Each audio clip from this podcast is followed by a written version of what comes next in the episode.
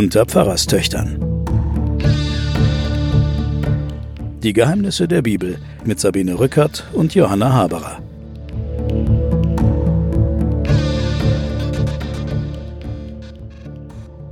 Willkommen bei den Pfarrerstöchtern und den Geheimnissen der Bibel.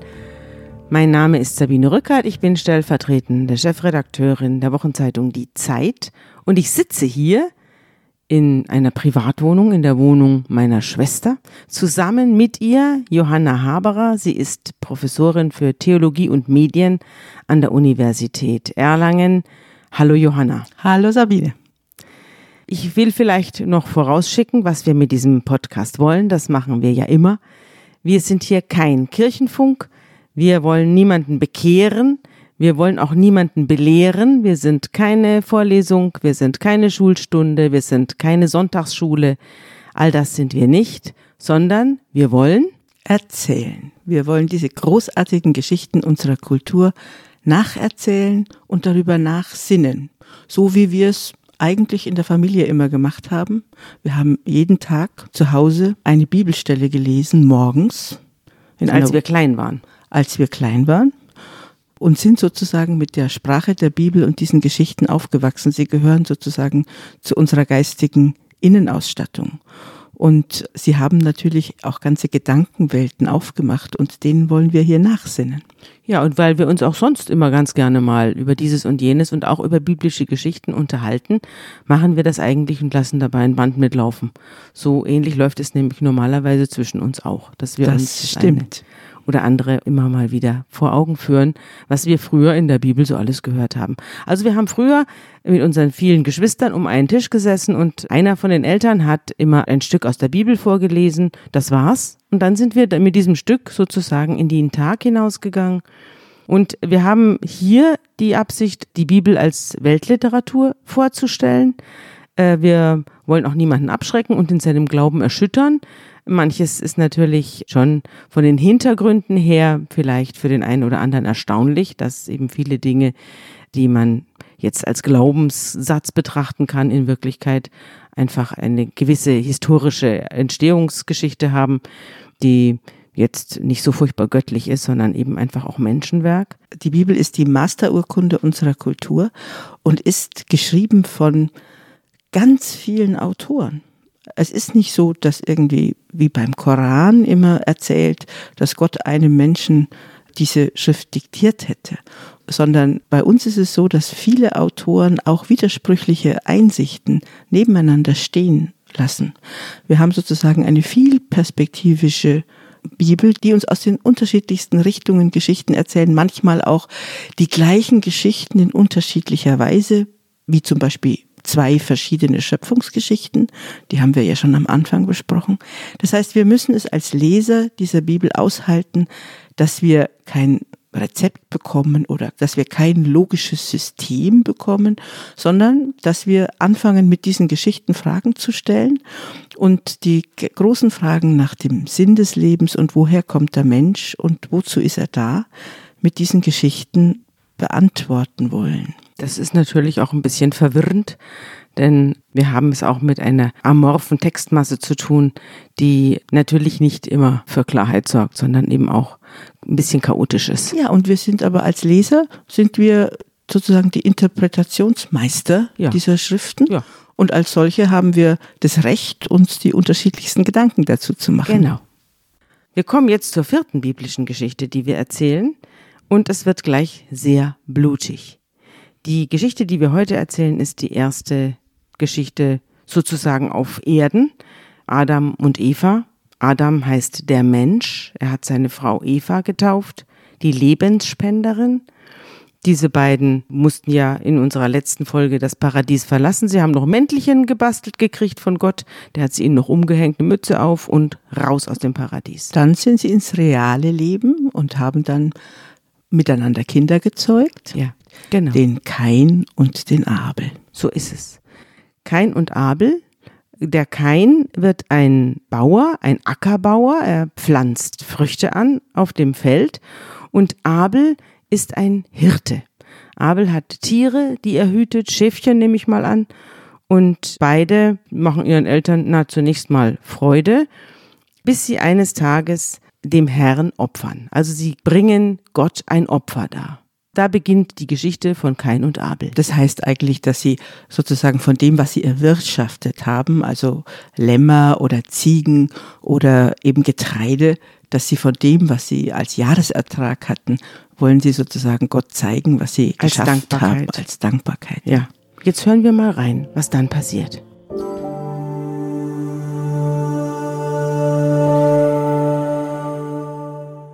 Und der Herr sah gnädig an Abel und sein Opfer. Aber Kain und sein Opfer sah er nicht gnädig an. Da ergrimmte Kain sehr und senkte finster seinen Blick. Da sprach Kain zu seinem Bruder Abel, Lass uns aufs Feld gehen. Und es begab sich, als sie auf dem Felde waren, erhob sich Kain wider seinen Bruder Abel und schlug ihn tot.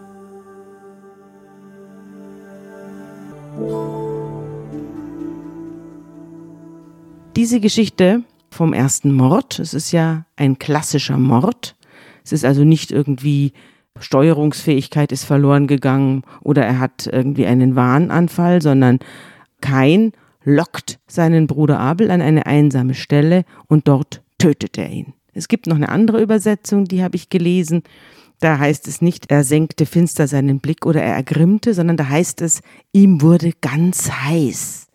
Und diese Eifersucht, die Kain da spürt, das ist ja etwas, was man durchaus nachvollziehen kann. Ich meine, ja, unter Geschwistern kann man das nachempfinden. Ja, allerdings. Äh, es äh, die, kommt auch manchmal unter Schwestern vor. Ja, es mhm. kommt vor, aber mhm. da geht es nicht so blutig aus. Äh, hier ist es jedenfalls so, dass die Eifersucht so gigantisch ist, dass dem einen ganz heiß wird und er beschließt, den anderen in eine Falle zu locken und ihn dort zu töten. Also Abels Geschichte ist schon wieder zu Ende.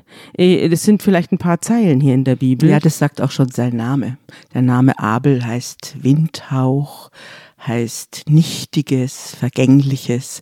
So ist schon sozusagen sein Name, dass er nur eine ganz kurze Rolle in der Bibel spielt. Die Hauptrolle spielt eigentlich der Täter in der diesem Mörder. Fall, der Mörder, der Brudermörder. Kein, das heißt übersetzt der Speer oder die Lanze. Also eine Waffe. Und es geht um eine existenzielle Kränkung wie man es, glaube ich, auch als Mordmotiv in dem ganz realen Leben sieht, dass äh, der eine, der hat Erfolg und der andere hat keinen oder weniger Erfolg und dann vergleicht man sich miteinander und fragt, warum eigentlich das mir? Und diese Frage wird nicht beantwortet in dieser Geschichte. Die Frage wird nicht beantwortet. Es geht auch nicht um Erfolg. Es geht um Liebe. Es geht darum, dass beide um die Liebe Gottes buhlen und der eine wird angesehen, dessen Opfer steigt Gott, Gott sozusagen in die Nase, dem wendet er sich zu und der andere wird einfach ignoriert. Er wird nicht beachtet. Es gibt ihn nicht. Kein ist einer, der im Dunkeln bleibt, während Gott sich Abel zuwendet. Ich verstehe das nicht. Also ich meine, das sind ja alles seine Kinder. Warum wird kein so mies behandelt und Abel wird, in, wird hervorgehoben und wird geliebt und sein Opfer gefällt Gott und stimmt die höchste Macht gnädig. Aber ich kann es nicht begreifen. Es ist doch eine angezettelte Eifersucht. Das ist ja nicht so, dass da jetzt Schicksalswalten die beiden Brüder gegeneinander aufbringt, sondern es gibt einen Willen, den einen gegen den anderen aufzuhetzen. Die Motive Gottes, die bleiben im Dunkeln in dieser Geschichte. Es wird nicht erzählt, warum Gott etwas macht. Später wird es immer mal wieder gesagt, hier wird nichts erzählt. Wir sind sozusagen aus dem Paradies rausgeflogen, wir sind in der richtigen Welt, wir sind in der Realität, in der harten und da erzählt die Geschichte, es geschehen einfach Ungerechtigkeiten und die einen bleiben im Dunkeln und die anderen sind im Licht und die einen erkennen Anerkennung und die anderen sieht niemand. Das ist die Realität, von der diese Geschichte berichtet. Ja. Und die wird versucht, mit Gott in Verbindung zu bringen. Gott ist nicht lieb in dieser Geschichte, er ist ungerecht, weil es hat ja keiner was falsch gemacht. Ja. Es gibt nur halt unterschiedliche Anerkennungsverhältnisse. Und warum das so ist, weiß man nicht. Und muss man schon sagen, das spielt sich jetzt, wenn man es mal auf einer psychologischen Ebene liest, spielt sich das auch in ganz normalen Familien ab. Dass der Vater oder die Mutter einen besonders liebt und den anderen einfach nicht. Da kann niemand was dafür, das ist die Realität und da entsteht Kränkung, da entsteht Eifersucht, da entsteht Hass, bis dahin, dass Mord entsteht oder der Wunsch, dass der andere tot ist.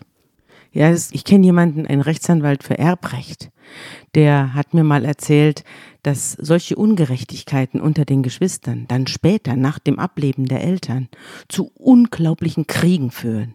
Also da wird sich dann um ein Häuschen oder um eine Uhr oder um irgendetwas bis aufs Blut gestritten und man prozessiert über Jahre gegeneinander. Aber im Kern der Sache geht es gar nicht um die Uhr oder um das Häuschen oder um die Buddha-Statue aus der Ming-Dynastie, sondern es geht darum, dass du immer vorgezogen worden bist und schon früher hast du die besseren Stücke bekommen und du hast aufs Gymnasium gehen dürfen und ich nicht. Das sind die wahren Kränkungen. Genau, und dann versucht man sich über dem Erbe die Anerkennung zurückzuholen, die einem eigentlich vorenthalten wurde. Und dem anderen es heimzuzahlen. Und es erzählt natürlich eine, sage ich jetzt mal, eine realistische Konstellation, wie wir Menschen es immer wieder erleben. Und keiner kann sich erklären, warum. Und keiner kann sich auch erklären, warum der Vater den einen Sohn mehr liebt als den anderen. Das können selbst die Eltern, wenn man sie fragt, nicht erklären. Sie streiten es ja ab. In der Regel sagen sie ja, stimmt gar nicht, wir lieben beide. Ja, in unserer politisch korrekten Zeit, ja. Früher ist man da wahrscheinlich etwas direkter gewesen, aber der Konflikt, der entsteht, der passiert in allen Familien. Und ich glaube, darum geht's um die Bewältigung von Ungerechtigkeit und um eine tiefe Begründung, warum Menschen ihre eigene Gattung töten. Die Eifersucht ist ja nun ein Mordmotiv, das ist ja ganz verbreitet. Also, dass jemand nicht genug geliebt wird und dafür ein anderer mehr. Das passiert ja jeden Tag auf der Welt, dass dafür jemand sterben muss. Kränkung. Kränkung, ja. Mhm. Deswegen ist das hier ja auch Keins Geschichte und nicht die von Abel. Es ist die Konsequenz daraus ja auch, dass wir dann von Kain abstammen. Abel gibt's ja nicht mehr, sondern der Windhauch ist verweht und der Rest der Menschheit stammt dann von Kain ab. Nee, so stimmt's nicht ganz, weil es wird ja später die ganze Menschheit nochmal vernichtet. Wir stammen dann sozusagen von dem Überlebenden der Sintflut vom Noah ab, sozusagen die Menschheit. Aber es ist beschrieben, dass der Mensch ein Wesen ist, das jenseits des Paradieses in der Lage ist zu morden. Das ist als eine existenzielle Wesensbeschreibung des Menschen beschrieben. Ich glaube, das ist schon ein Schock, auch ein Menschheitsschock, wenn man erlebt, wozu man in der Lage ist als Mensch. Und dieser Schock, der steckt in dieser Geschichte, weil es ist ja noch nicht mal beschrieben, dass der eine irgendwie was schlechter gemacht hat oder es steht auch nicht da und Gott liebte den einen mehr. Er ja. hat einfach nur ja. die Anerkennung dem einen versagt und dem ja. anderen. Man nicht. muss vielleicht für Adam und Eva zum Trost sagen, sie kriegen dann noch einen Ersatzsohn, den Seth, äh, den, der wird ihnen dann als Abel-Nachfolger sozusagen. Das, das ist, der, der nimmt aber nur ein paar Zeilen ein. Aber als Familiengeschichte gelesen ist es die Geschichte von der ganz normalen Unberechenbarkeit der Liebe. Ja. Und von der Gemeinheit auch der Liebe. Mhm. Die Geschichte geht dann so weiter, dass Gott sich an Kain wendet und fragt ihn, Kain, wo ist dein Bruder Abel? Das kennen wir schon, so eine ähnliche Situation. Er hat ja schon mal Adam gefragt. Adam, wo bist du? Und Adam, der gerade in den Apfel gebissen hatte, sagt, ich, ich äh, bin hier hinter Busch. Ja. Mhm. Jetzt macht das wieder so. Die Situation mhm. wiederholt sich. Er fragt den Kain, Kain, wo ist dein Bruder Abel? Er weiß natürlich, dass Abel nicht mehr lebt. Und Kain sagt, ich weiß es nicht. Soll ich meines Bruders Hüter sein?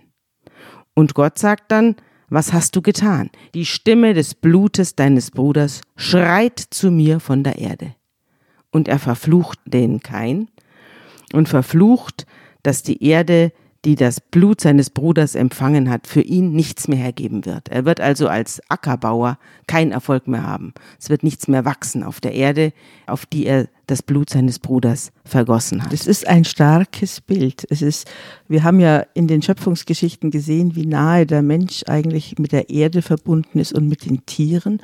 Und jetzt hat er diesen Mord begangen, der Kain und die Erde erträgt den nicht mehr. Also das Blut schreit aus der Erde und die Erde will den Kein, erträgt den Kein nicht mehr. Er muss weg. Ähm, das heißt, die Erde reagiert auf diesen, die, die, dass der Ackerboden reagiert auf diesen Mord. Das finde ich. Ähm, die Elemente lehnen sich ja, auf. Ja. Mhm. Weil es ist etwas so Ungeheuerliches, dass man sein eigen Fleisch und Blut noch dazu den eigenen Bruder tötet, dass, ähm, dass selbst die Erde schreit. Und Kain sagt deswegen auch zu Gott, meine Strafe ist zu schwer, als dass ich sie tragen könnte. Warum tötet Gott denn Kain nicht? Wie wir später dann erfahren werden, mit dem Töten macht er sich ja nicht so schwer. Aber er könnte ja den Kain jetzt korrigieren und äh, könnte sagen, okay, das ist ein missratenes Exemplar. Ich töte ihn, aber er tötet ihn nicht, sondern er macht ihm ein Zeichen auf die Stirn. Kain sagt, ich bin so belastet jetzt von diesem Mord. Ich muss mein Angesicht verbergen und auf der Erde herumirren. Die Erde erträgt mich nicht mehr unter meinen Füßen. Äh, wo ich hinkomme, wird man mich totschlagen. Ich bin vogelfrei. Und Gott macht ihm dann ein Zeichen auf die Stirn und sagt, nein, wer dir etwas tut, soll siebenfältig gerecht werden. Also wer dich anfasst, den, dem werde ich was antun. Mhm. Er macht ihm ein Zeichen. Wissen wir, wie das Zeichen aussah? Ein Keinsmal. Ja. Man nimmt an, das ist ein Zeichen auf der Stirn, ja. aber äh, so wie bei Harry Potter vielleicht. Also äh, eine Narbe. Äh, so eine Art von Narbe könnte man annehmen. Also auf jeden Fall, es muss ein Zeichen sein, dass jeder, der ihn trifft, erkennen. Also im Gesicht. Im Gesicht, ja. Mhm. Und er lebt da dann, er geht dann in das Land Not, heißt es. Das ist übersetzt das Land der ewigen Flucht. Ja. Das heißt, er ist ewig auf der Flucht. Und warum tötet Gott den Mörder nicht oder lässt ihn von der Erde verschwinden? Wir haben es mit Geschichten zu tun, die die existenzielle Verfasstheit des Menschen beschreiben. Ja. Und da haben wir in diesen Schöpfungsberichten immer wieder die gleiche Bewegung. Der Mensch übertritt eine Regel oder ein Gebot. Er ist vorher bedroht oder hat die Regel aufgesetzt bekommen und dann übertritt er die Regel, macht was Ungeheuerliches. Aber Gott führt dann seine Drohung nicht aus, sondern bewahrt diesen Sünder. Und ich glaube, dahinter steckt die Erkenntnis, dass wir Menschen halt so sind und ein Weiterleben nur möglich ist, wenn wir mit unserer auch grausigen und auch abgründigen Verfassung zu leben lernen. Also das Zeichen auf der Stirn des Kain heißt, du musst mit deiner Schuld leben lernen. Das wird dich ein Leben lang verfolgen. Ja, seine Aber, Eltern werden ihn auch nicht mehr sehen wollen, ne? Ja, ähm, aber wenn man es als Familiengeschichte liest, ja. Und es geht aber nicht anders, als dass das Leben weitergeht und das Weiterleben geht nur, wenn der Mörder in irgendeiner Weise eine Chance bekommt, weiterzuleben. Auch das ist jetzt kein Leben, das im biblischen Sinn mit einem Segen versehen ist. Ja. Ein Segen heißt, ich habe einen Platz auf der Welt, ich bin wohlhabend, ich habe eine gute Frau und so weiter und so fort. Und ich habe sozusagen einen Platz, in dem ich leben kann. Das wird ihm kein versagt, aber gleichzeitig wird ihm ein Weiterleben ermöglicht, damit die Menschheit ihren Lauf nimmt. Bevor ich in die Chefredaktion der Zeit kam, war ich ja lange Jahre Kriminalreporterin und ich habe mit vielen Mördern gesprochen. Und ein Kapitalverbrechen wie ein Mord oder auch ein Totschlag. Das ist natürlich für jemanden, der so einen, einen anderen Menschen verliert, also ich rede jetzt von den Hinterbliebenen, ist das etwas, von dem sie sich nie wieder erholen. Ich habe mit ganz vielen Familien gesprochen, die Kinder verloren haben, Ehepartner verloren haben äh, durch eine Bluttat und davon erholt sich eine Familie nicht mehr.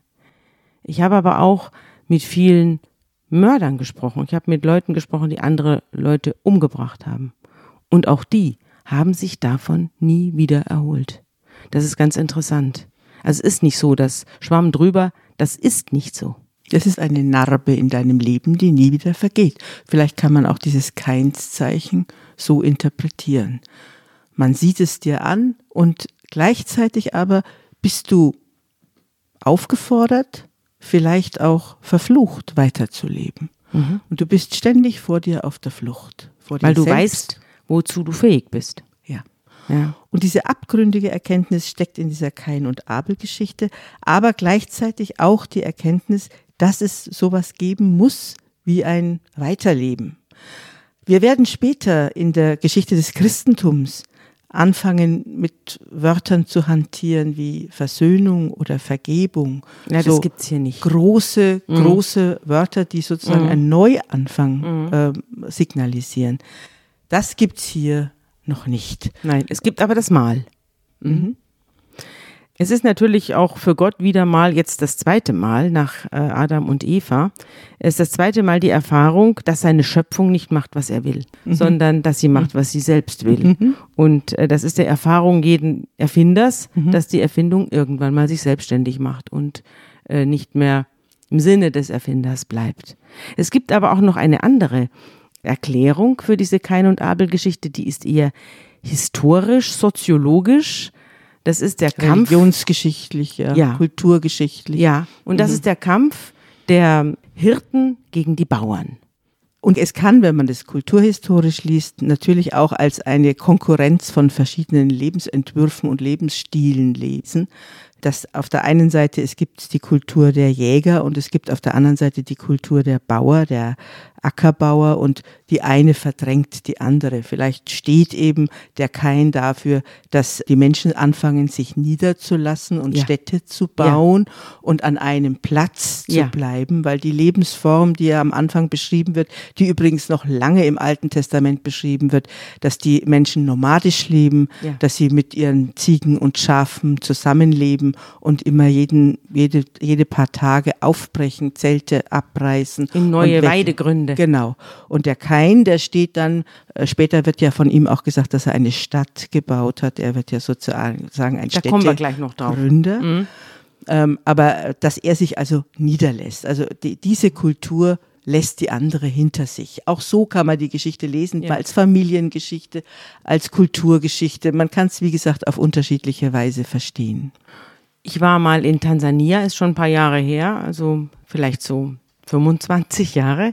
Und ich habe damals über die Maasai geschrieben als Reporterin und bin auch zu den Maasai gefahren, die in einem sehr, sehr prekären Zustand waren. Denn die hatten genau dieses Problem, das Abel hatte.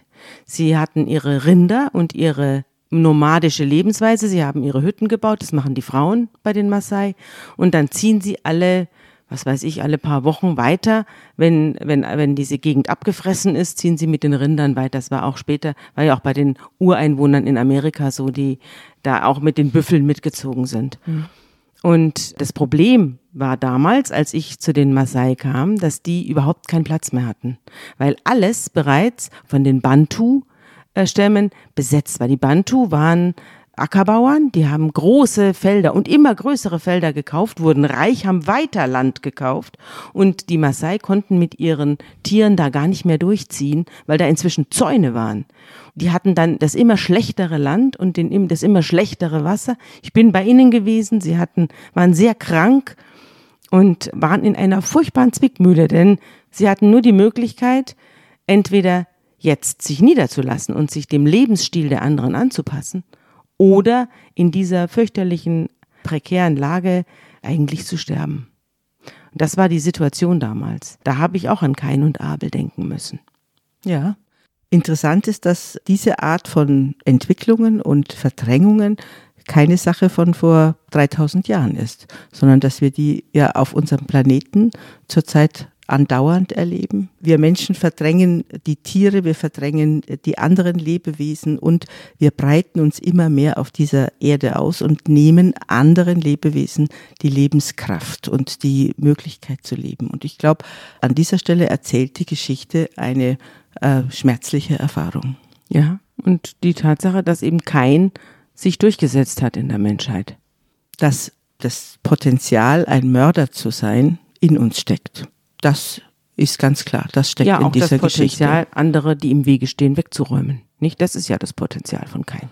Und das ist jetzt im Unterschied zu diesen ganzen optimistischen Geschichten, die wir am Anfang der Schöpfung gelesen haben, ist das jetzt die nüchterne Sicht auf den Menschen, der außerhalb des Paradieses selbstbestimmt lebt und die andere Seite der Medaille der Selbstbestimmung ist, dass er verdrängt, dass er in Konkurrenz gerät, dass er in Wettbewerb gerät, dass er sich verletzt, dass er hasst, dass er hasst. Kein findet eine Frau. Das ist jetzt ein bisschen eines von diesen Sachen, die man in diesen uralten Schriften jetzt erstmal so hinnehmen muss, dass es offenbar außer Kain jetzt inzwischen auf einmal mehr Leute gibt. Woher die kommen, das auch dazu schweigt die Bibel. Er hat ja auch äh, Angst gehabt, dass er erschlagen wird. Man fragt sich auch von wem. Aber offenbar ist, ist, schon, ist schon die Erde so ein bisschen bevölkert und er findet eine Frau, der Kain, und die bekommt einen Sohn, den nennen die beiden Henoch. Und Kain baut eine Stadt und nennt sie nach diesem Sohn Henoch. Die Stadt gibt's die irgendwie noch? Weiß man da was drüber? Nein, da weiß man nichts. Das sind Urzeiten und ja. Urgeschichten. Der Henoch, der zeugt dann den Irat und der Irat zeugt den Mehujael und der zeugt den Metushael und der den Lamech und der Lamech hat zwei Frauen und die haben jetzt einen Namen. Die heißen Ada und Zilla. Und die Ada bekommt den Jabal und es kommt also ganz viele, jetzt kommen ganz viele Namen, wer wen zeugt und wer wen äh, gebiert. Also es entsteht jetzt die Menschheit. Ja, genau. Das wird erzählt, es entsteht die Menschheit und sie entsteht arbeitsteilig. Ja. Es gibt auf einmal hier Flöten- und Zitterspieler und es gibt äh, einen Werkzeugmacher und Eisen- und Erzschmiede.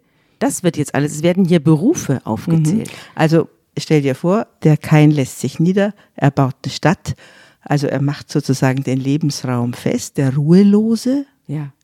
baut eine Stadt und in dieser Stadt oder in seiner Nachfolge entwickeln sich dann die Berufe. Ich glaube, das kann man, äh, auch wenn Archäologen hier sitzen würden und erzählen würden, die könnten das genauso nacherzählen, dass es plötzlich dann Werkzeuge gibt und dass die Leute anfangen mit Lehm zu bauen und dass es dann sowas wie Kultur gibt. Es werden Lieder gesungen, Seitenspieler, Flötenspieler. Also es entsteht sowas wie eine städtische Kultur. Mhm. Und der Vater dieser städtischen Kultur ist unser Mörder Kain wie so viele biblischen Geschichten endet auch diese Geschichte des Kain eigentlich versöhnlich und eigentlich konstruktiv und kreativ.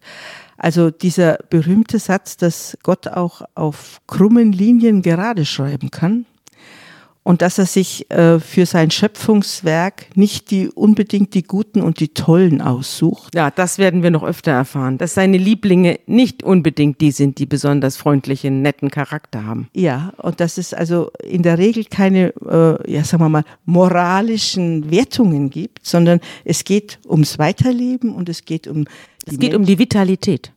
Es geht um die Vitalität und es geht darum, dass es ein Weiterleben trotz Schuld und Mord und Totschlag geben muss für die Menschheit. Ich habe als gutes Wort zum Ende mir diesmal etwas aussuchen dürfen und ich habe mir etwas ausgesucht, was von diesem Text viele, viele tausend Seiten und viele, viele tausend Jahre entfernt ist, nämlich am Ende der Bibel. Es ist äh, ein Brief, den der Apostel Paulus an die Korinther geschrieben hat und er handelt nicht von Mord und auch nicht von Totschlag und auch nicht von Hass, sondern er handelt von der Liebe und gehört zu den berühmtesten Stellen in der Bibel überhaupt.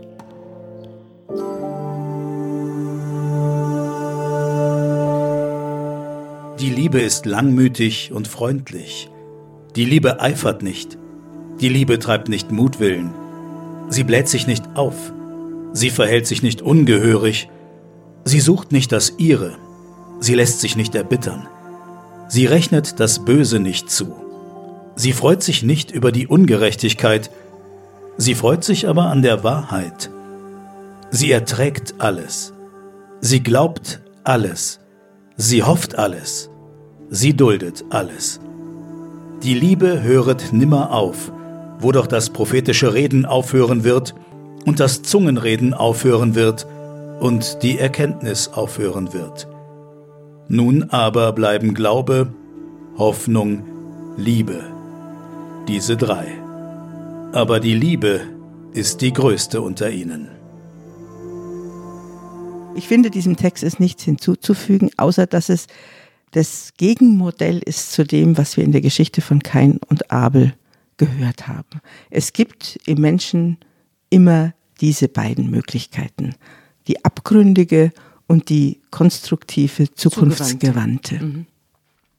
Ja, in diesem Sinne werden wir jetzt Abschied nehmen von unseren Hörerinnen und Hörern und ich verabschiede mich auch von dir, liebe Johanna. Tschüss, bis zum nächsten Mal. Tschüss, Sabine.